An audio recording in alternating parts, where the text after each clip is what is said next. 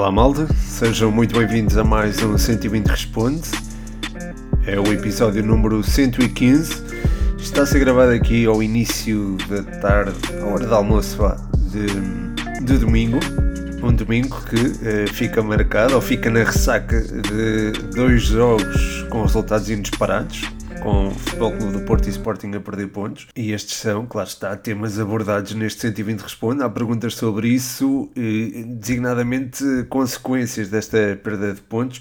Mas já lá vamos, porque também há outros temas, nomeadamente a convocatória da seleção, não é? Isso dá sempre aso, enfim, alguma discórdia e há por isso questões acerca disso e há também uh, perguntas sobre uh, os Wolves, por exemplo.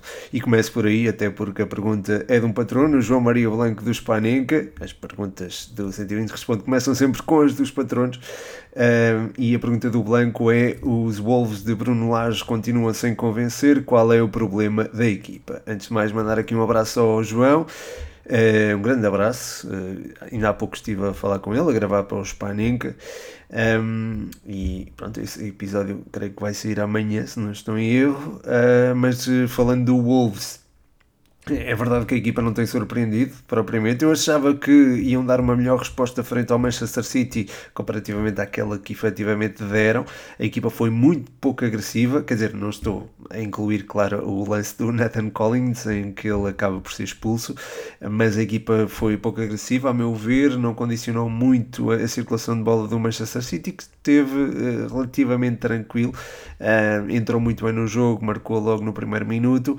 Um, aos 16 minutos já estava a vencer por 2-0, aos 33 já, tinha, eh, já estava a jogar com um jogador a mais e a vencer por 2-0, portanto é, acaba por ser eh, de certa forma ehm, desmoralizador uh, uma equipa a ver-se a perder com o City por 2-0 aos 33 minutos e estar com um jogador a menos, nesse sentido até entendo, mas também, lá está, se calhar justificava-se uma reação diferente após, o, após sofrer o primeiro golo que a equipa efetivamente não teve, acho que o meio campo não tem estado tão articulado como seria desejável. Um, acho que Bruno Lage ainda não encontrou, se calhar, a fórmula certa nesse sentido. É certo que houve a introdução de um elemento novo, Mateus Nunes, uh, mas eu acho que o Mateus Nunes também é um jogador minimamente inteligente para encaixar ali nesta nesta linha média. Depois a linha recuada, acho que enfim, faltará se calhar algum um maior discernimento, talvez. Uh, acho que há também uma diferença grande entre aquilo que é o processo defensivo do Wolves e o processo ofensivo. Normalmente o ofensivo funciona melhor do que o defensivo uh, e acho que há aqui uma, uma também um, um contraste de qualidade técnica uh, e obviamente não estou a dizer que a qualidade técnica dos homens do setor recuado tem que ser a mesma dos, do setor mais adiantado, mas a verdade é que, olhando para aquilo que deve ser a qualidade técnica no, do setor defensivo, essa é comparativamente inferior e diria até gritantemente inferior uh, se compararmos com a do setor ofensivo. Um, e, pronto, acho que há, melhorar, há que melhorar esse aspecto. Uh, a expulsão do Nathan Collins vem também nesse sentido, apesar de ser um jogador que tem outras valências, atenção, e acho que lá está, começa muito também pelo, pelo processo defensivo. Acho que é a altura de dar, se calhar, espaço a, a Totti Gomes é um miúdo que eu aprecio particularmente e acho que ele tem uh, margem de progressão dentro destes Wolves.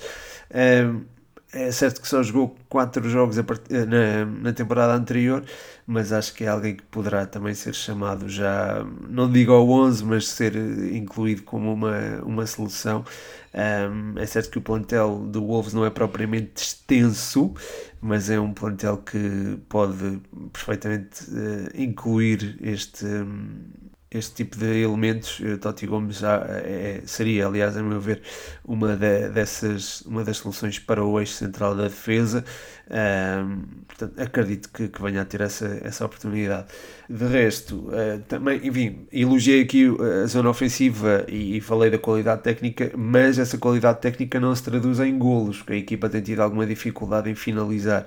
E nesse sentido, acho que a chegada de Diego Costa poderá atenuar alguns problemas, mas ainda não o vejo como uma solução assim. Um, lá está, por mais evidente nesse, nesse capítulo.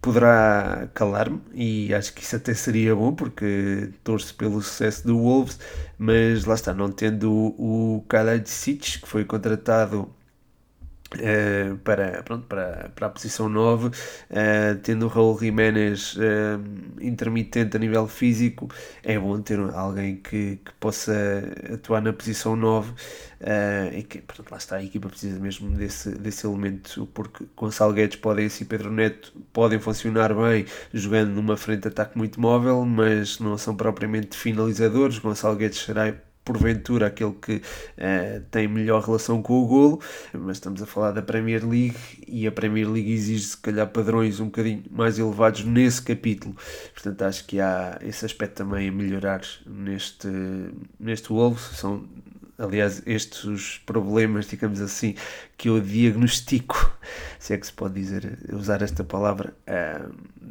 nos homens de Bruno Lage. Indo agora para a próxima pergunta do podcast universitário e que se relaciona também com a do João Catalão, a quem eu mando também um grande, grande abraço, nosso. Um grande abraço também aqui para o Rafa do podcast universitário que pergunta Sérgio Conceição ainda passa o Natal no Dragão e uh, o João Catalão faz uma pergunta semelhante. Esta pergunta foi colocada depois da derrota frente ao Bruges. Uh, e a pergunta é: quais são para ti as indicações que um treinador tem que dar após uma derrota destas? Pergunto-te isto como se fosses treinador. Grande abraço, champ. Uh, novo abraço para ti, João, e novo abraço também para o Rafa. Uh, começando pela pergunta do Rafa sobre se Sérgio Conceição ainda irá passar o Natal no, no Dragão ou não. Esta é de facto uma pergunta que tem sido colocada em vários sítios, não é? Por várias pessoas e, portanto, é muito oportuna, Rafa. Um, enfim, a questão dos resultados desportivos acho que não devem levar à admissão do, do Sérgio Conceição e eu acho que o Futebol Clube do Porto não o faria, não demitiria o Sérgio Conceição mesmo perante resultados menos conseguidos. Porquê? Porque tem um crédito enorme o Sérgio Conceição entre o Futebol Clube do Porto. Eh, eu relembro que chegou ao clube em 2017-2018, pegando numa equipa que eh, estava ou num clube que estava intervencionado e teve que, enfim, eh, fazer omeletes sem ovos, digamos assim, e essas omeletes foram muito saborosas porque o Futebol Clube do Porto iria mesmo a vencer o título foi campeão nesse ano, uh, atingiu as meias finais da Taça Portugal, qualificou-se para os oitavos da Champions, era composta por jogadores que regressavam de, de empréstimo, havia muitos jogadores nesse, nesse contexto. Um, acho que, enfim, a época foi de excelência e logo aí acho que vimos um bocadinho da influência do, do Sérgio Conceição no Futebol Clube de Porto. Depois, eh, em 19-20, também acaba por recuperar uma diferença significativa para o Benfica uh, e sagra-se campeão. Uh, e aliás, no, no ano 17-18, até interrompe a série de quatro títulos consecutivos no Benfica, o que também é de assinalar. E depois, em 21-22, uh, sagra-se outra vez campeão. Agora, se calhar, ou nesse, nesse ano, com uma com maior qualidade, mas também com muita prata da casa e também se deve, também se deve salientar isso, conquistou ainda a dobradinha, o que também é assinalável, o mesmo aconteceu também em 2019-2020, portanto acho que há aqui uh, tem de haver uma dívida de gratidão para com Sérgio Conceição, até pela forma como ele sente o clube, portanto acho que uh, a sua saída por iniciativa do clube uh, não aconteceria, eh, pelo menos não tão cedo e não por via destes resultados recentes, como foi a derrota com o Bruges, uh, pesadíssima, como foi a derrota com o Rio Ave e ainda o empate no Estoril, mas, uh, enfim, poderia eventualmente partir dele por fatores que até estão uh, fora do, do campo e por situações que nos foram chegando e que foram relatadas e que foram situações que são obviamente lamentáveis.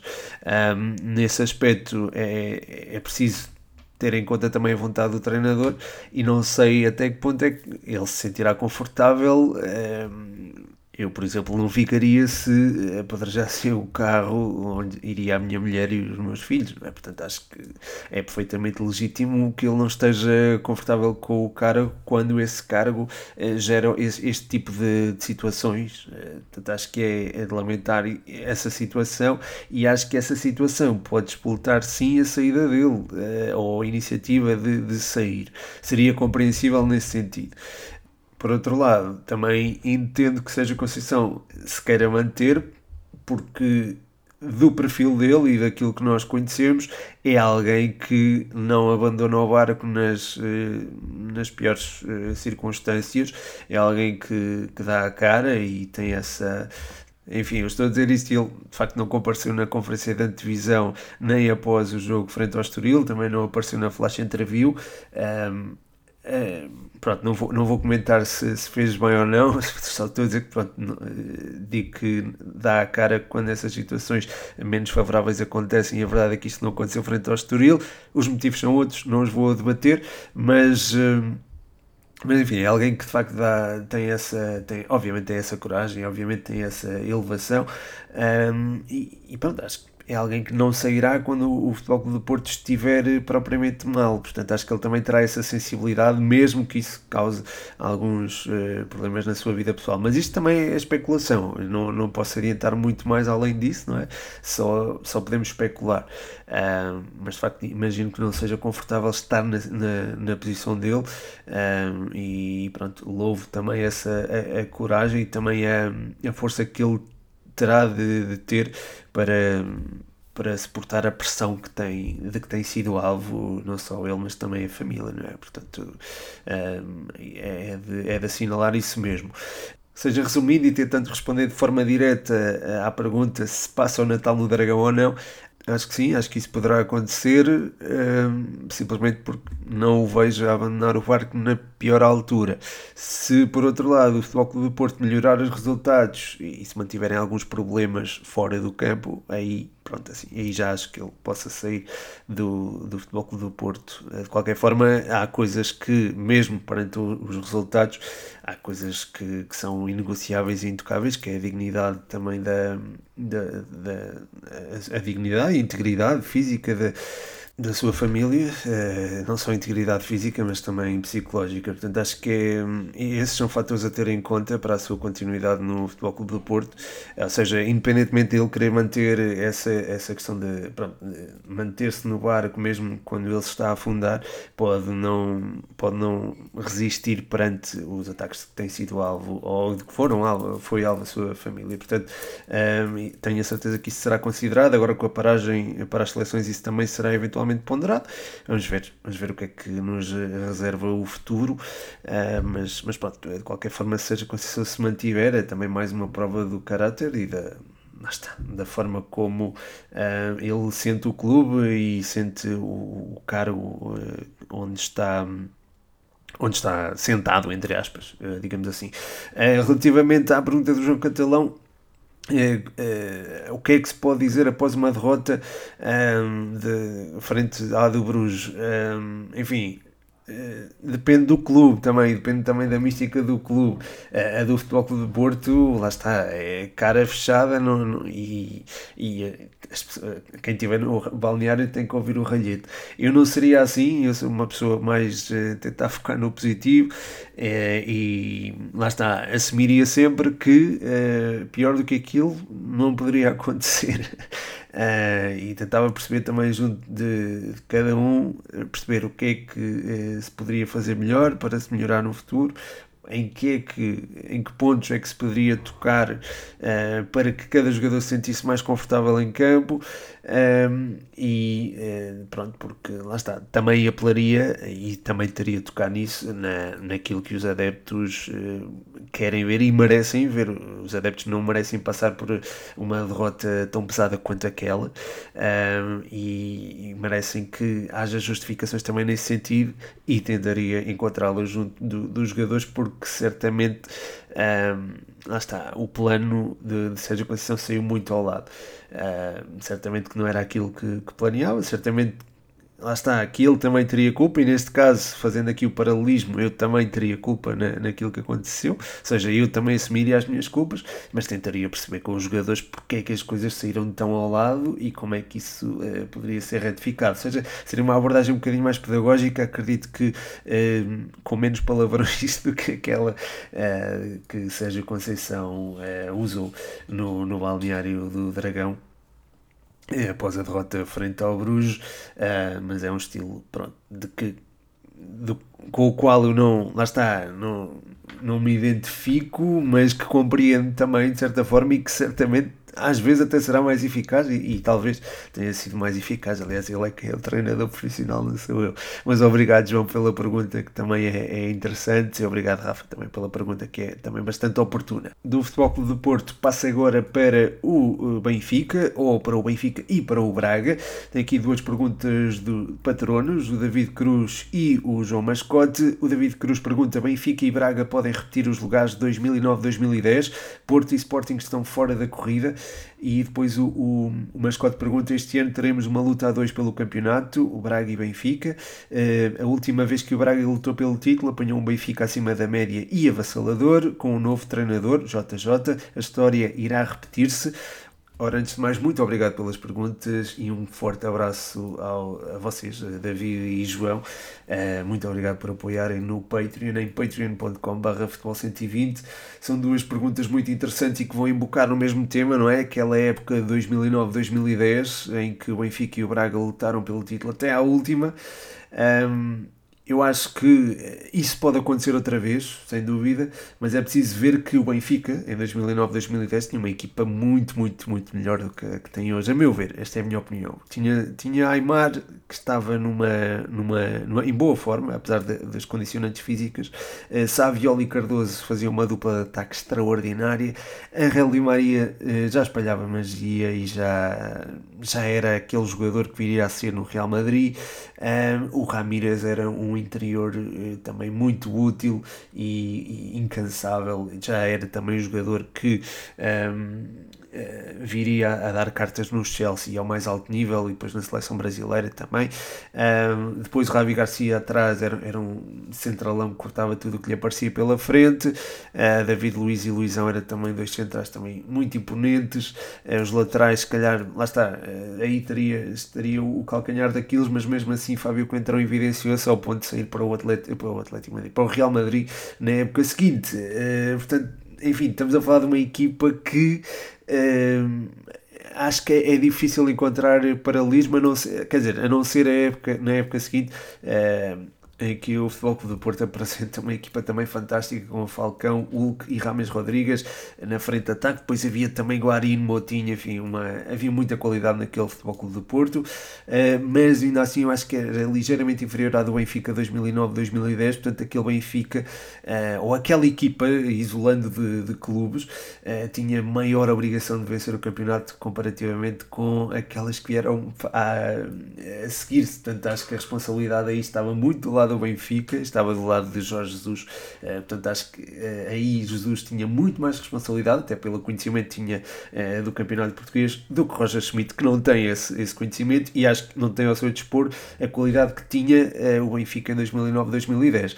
Portanto acho que aqui é, é, entendo a comparação porque acho que é completamente legítima. Estamos a ter um super Braga neste início de campeonato e é bom para o futebol português que haja uma equipa fora dos chamados três grandes a ter esta, um, esta autoridade, digamos assim.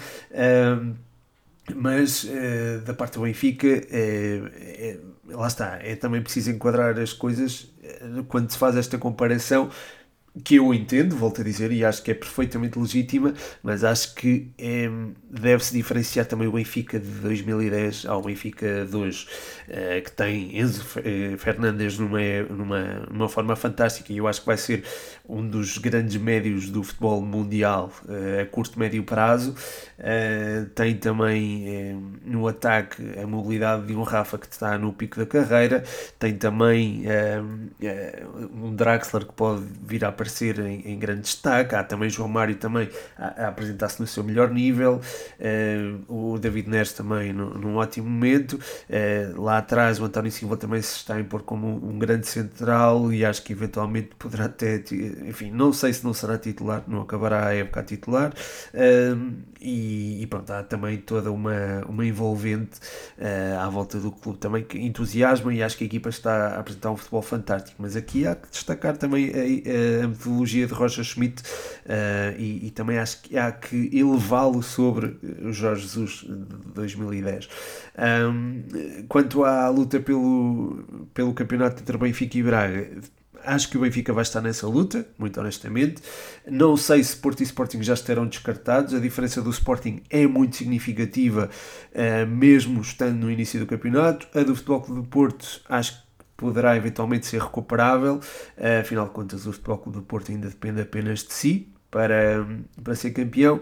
Portanto, acho que não estão de fora da corrida. O Sporting Braga pode lutar pelo título, sem dúvida alguma. Tem uma equipa fantástica, uh, com também muita profundidade de plantel que poderá, uh, enfim, dar conta de, dos desafios de ter várias competições. Portanto, lá está, eu acho que há aqui um contexto favorável a que o Braga possa lutar pelo título até final do, do campeonato. Uh, não posso dizer já, ou não consigo dizer já quem será campeão, mas acredito que o Braga estará envolvido nessa, nessa luta.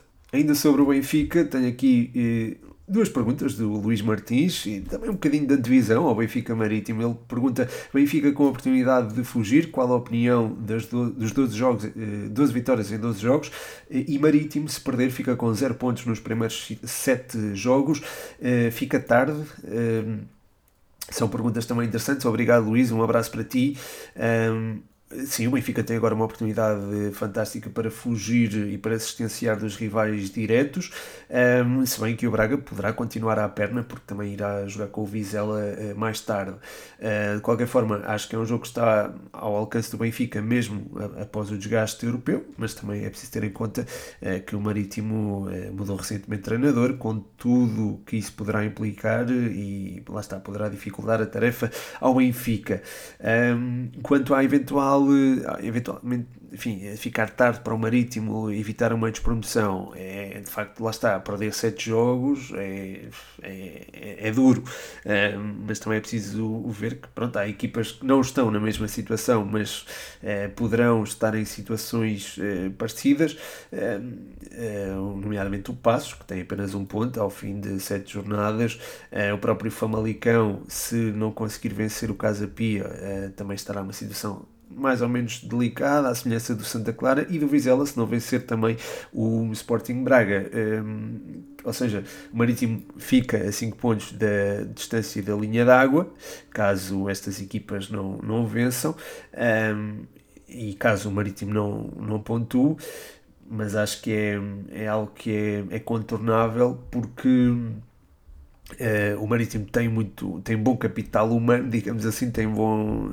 tem uma, um bom plantel, a meu ver. Acho que é um plantel que até uh, para uma época tranquila uh, e nesse sentido acho que pode essa época tranquila pode-se atingir.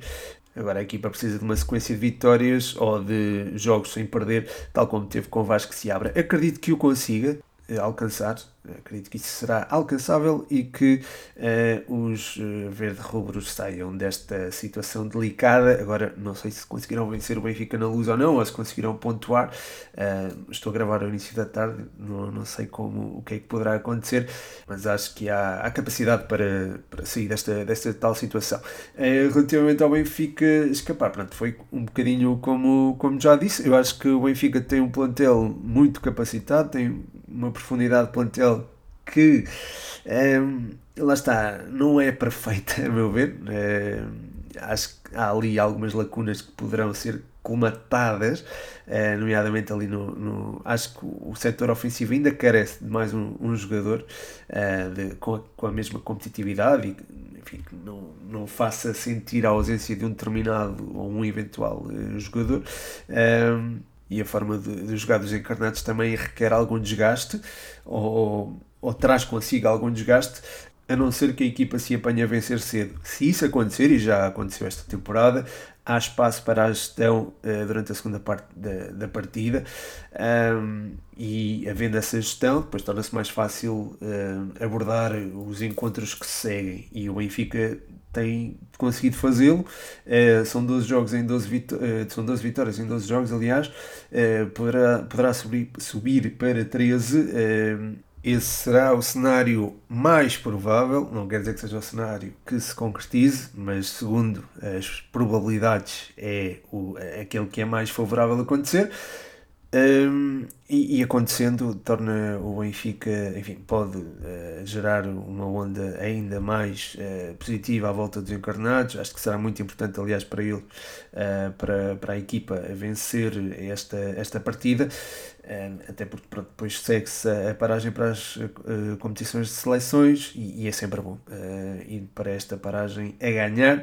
Vamos ver depois como é que a equipa regressa dessa mesma paragem. Vai ter um desafio logo muito importante frente ao Vitória e logo a seguir em frente ao Paris Saint-Germain. Portanto, são ali dois jogos, duas provas de fogo. Com o Paris Saint-Germain, claro está, será mais. Um, ehm, será um desafio mais é complicado, ainda recebe o Rio Ave, depois joga com o Paris Saint-Germain outra vez e depois vai ao Dragão. Um, embora pronto, a ida ao Dragão seja após um, mais uma paragem para as seleções.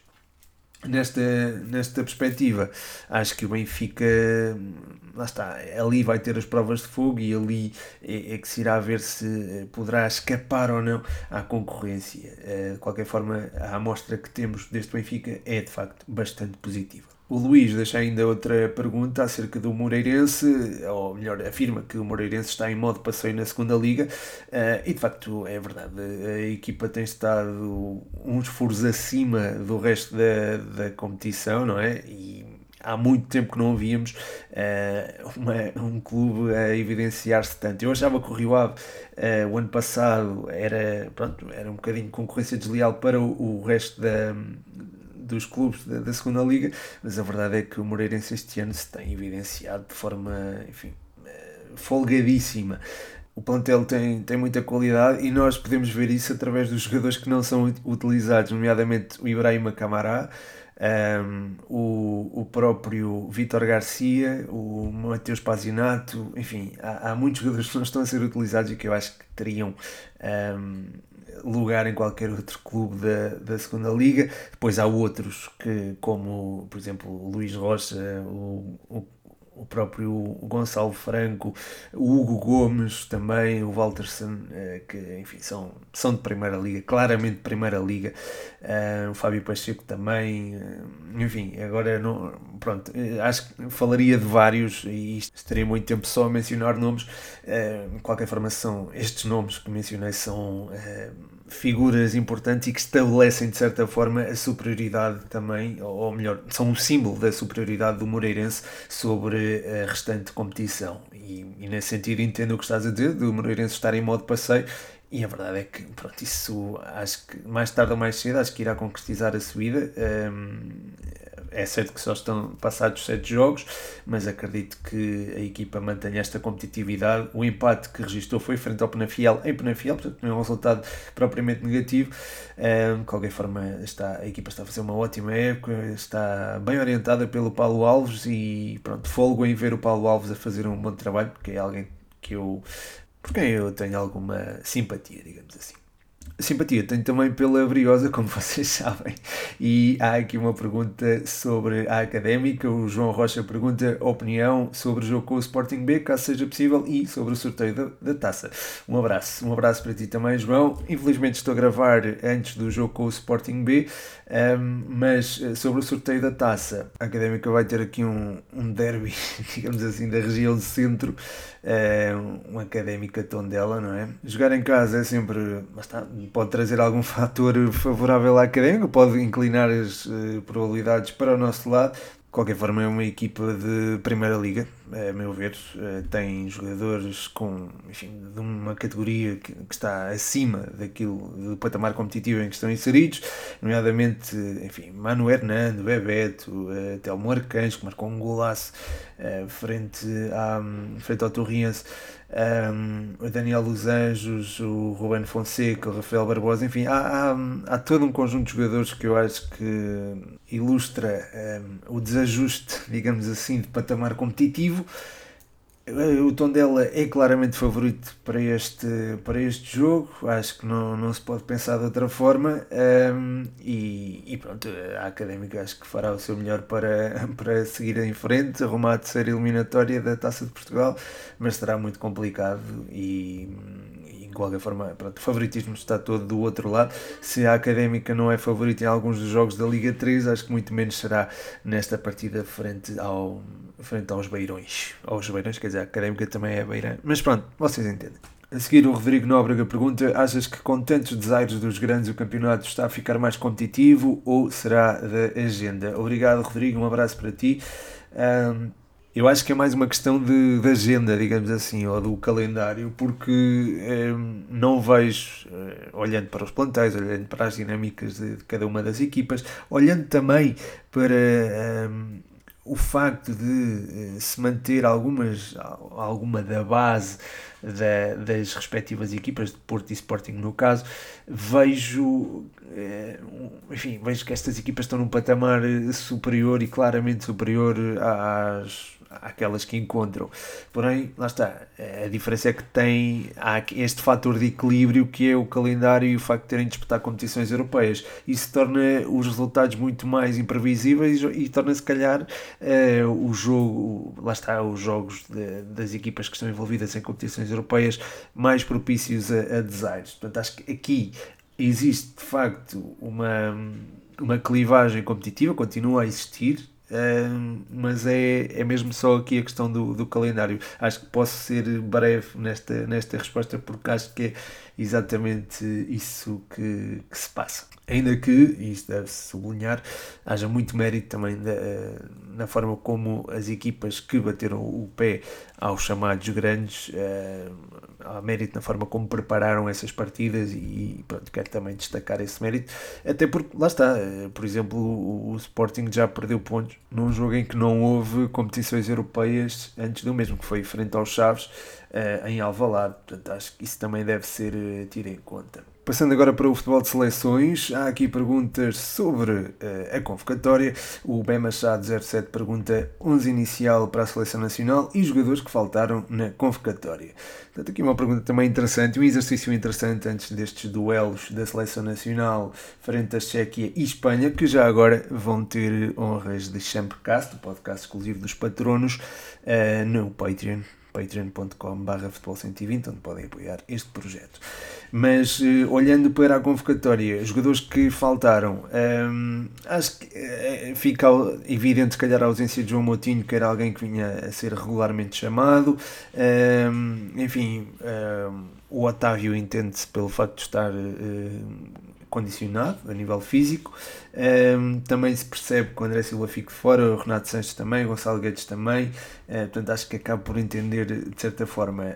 Um, acho que é, de, é um bocadinho surpreendente também o Pote ter eh, estar ausente desta, desta convocatória, quer dizer, ei, não, é, não era alguém que fosse regularmente chamado, mas pelo seu momento de forma, tanto ele como o Trincão poderiam uh, encaixar aqui, a meu ver, um, sobretudo olhando para alguns dos nomes que foram chamados e não vou nomear, porque pronto, lá está, tenho a tal política de evitar dizer, uh, falar mal dos jogadores, mas acho que há aqui um, pelo menos que acho que está em excesso. Um, e, e de resto, pronto, acho que a convocatória percebe-se, mas acho que há também estes nomes a salientar. Uh, o Gonçalo Inácio também, antes que me esqueça, o Gonçalo Inácio acho que também poderia caber aqui. Um, e pronto, acho que não, não estou a esquecer ninguém. Relativamente ao 11 que a seleção deverá apresentar, não sei se Diogo Costa ou Rui Patrício estarão na baliza, mas é, lá está, optaria talvez pelo Diogo Costa. Depois, eh, na lateral direita, eh, João Cancelo, indiscutível. No eixo central, Pepe e Ruben Dias também indiscutíveis. Eh, na esquerda, Nuno Mendes. Portanto, eu, lá está, eu já, já tinha feito um bocadinho um exercício semelhante e, acho que o setor defensivo é o mais fácil. Depois, o mais complicado é o meio campo. Uh, se for a 3, se for a 2, uh, eh, se for um 4-2-3-1, se for um 4-4-2, depende muito de, desse formato, mas acho que uh, pela, pelo momento que atravessa, acho que o Bernardo Silva tem de jogar, seja no meio campo, ou seja mais adiantado.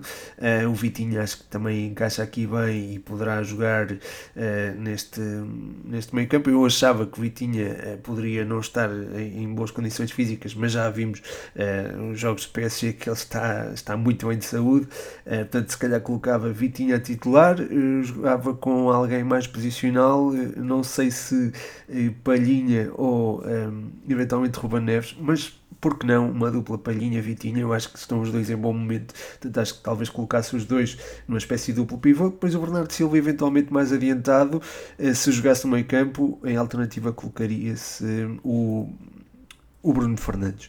Um, depois, uh, no, jogando, eh, pensando a equipa num 4-2-3-1 em que jogava Bruno Fernandes no apoio ao ataque, Bernardo Silva jogaria mais sobre o flanco direito, no flanco esquerdo, uh, e de forma também a dar largura, colocaria talvez o Rafael Leão, e depois depende muito daquilo que Fernando Santos quiser para, para a equipa. Eu acho que Cristiano Ronaldo ainda não pode jogar, ainda não pode ser titular nesta seleção pelo momento que atravessa e pela falta de ritmo competitivo. A meu ver, ainda não o tem o desejável. Nesse sentido, acho que o João Félix poderia encabeçar portanto, esta, esta este 11, digamos assim, ou, ou, estar ali na, na frente de ataque e fazer um, uma, uma frente de ataque móvel em que o próprio Bernardo Silva eh, e também o, o Rafael Leão poderiam integrar zonas de finalização. Portanto, acho que seria talvez este o meu 11 da, da seleção nacional. Não sei se Fernando Santos vai optar por algo diferente ou não, até por uma questão de gestão de, de balneário e tudo o que isso implica. Um, por fim, tenho aqui uma pergunta fora da caixa: um, que jogadores poderiam ganhar uma corrida de 100 metros e quais poderiam ganhar a maratona? Diz aqui, ou pergunta aqui o Eduardo Andrade, a quem eu mando um grande abraço também. Isto obriga aqui a pensar fora da caixa, não é? Mas uh, acho que os jogadores que ganhariam um sprint seriam aqueles jogadores que têm mais explosividade e nesse sentido o Kylian Mbappé vem-me vem aqui à cabeça de repente, o Alfonso Davis também, um, o Adama Traoré, por exemplo, também é um jogador que, que eu penso quando penso em velocidade, uh, o o Irving Lozano do, do Nápoles, que ainda tem também uns picos incríveis, uh, o Moussa Diaby também de Leverkusen, uh, enfim, há, há, há, muitos jogadores que acho que poderiam ganhar esse uh, um tal, quer dizer, ganhar, acho que é muito difícil ganhar, por exemplo, uma competição olímpica, mas acho que, enfim, poderiam estar ali, enfim, poderiam poderiam estar taco a quer dizer, taco a taco também não, mas poderiam eh, participar, digamos assim, numa, numa dessas competições. Depois, em termos de maratona, seria um jogador que tivesse mais endurance, não é? E vem-me à cabeça, por exemplo, no gol do Kanté, do Chelsea, que é alguém que, além de ter velocidade, é, é, alguém também que aguenta os 90 minutos e aguenta mais, aguenta 180 se for preciso. Um, o próprio, gosto também de há laterais que fazem a ala toda e, e que pronto, também acho que tem, estão enquadrados aqui, nomeadamente o Andy Robertson do, do Liverpool, o Denzel Dumfries do, do Inter também. Um, enfim, acho que são dois jogadores que me vêm à memória quando penso em jogadores que fazem a aula toda e, e que, enfim, não, não se cansam. Um, portanto, pronto, estes seriam alguns dos nomes que eu, que eu poderia elencar para enfim, não digo vencer a maratona, mas pelo menos chegar ao final. E por falar em chegar ao final, chega ao fim mais um 120 Responde. Muito obrigado, malta, por todas as perguntas. Sei que não houve assim muito tempo para as colocar, mas eh, lá está, o meu agendamento do dia e também a gestão do, do episódio obrigou que isso acontecesse. Espero que tenham gostado. O vosso feedback é sempre importante, já sabem, portanto, qualquer coisa é só dizer. Um, Deixo aqui um agradecimento especial ao João Catalão, o champ brioso do, do 120, do, em patreon.com.br futebol120. Muito, muito obrigado, não só ao João, como também a todos os que contribuem para que este projeto continue sobre rodas. E é isso. Forte abraço, meu nome é Pedro Machado e este foi mais um 120. Responde.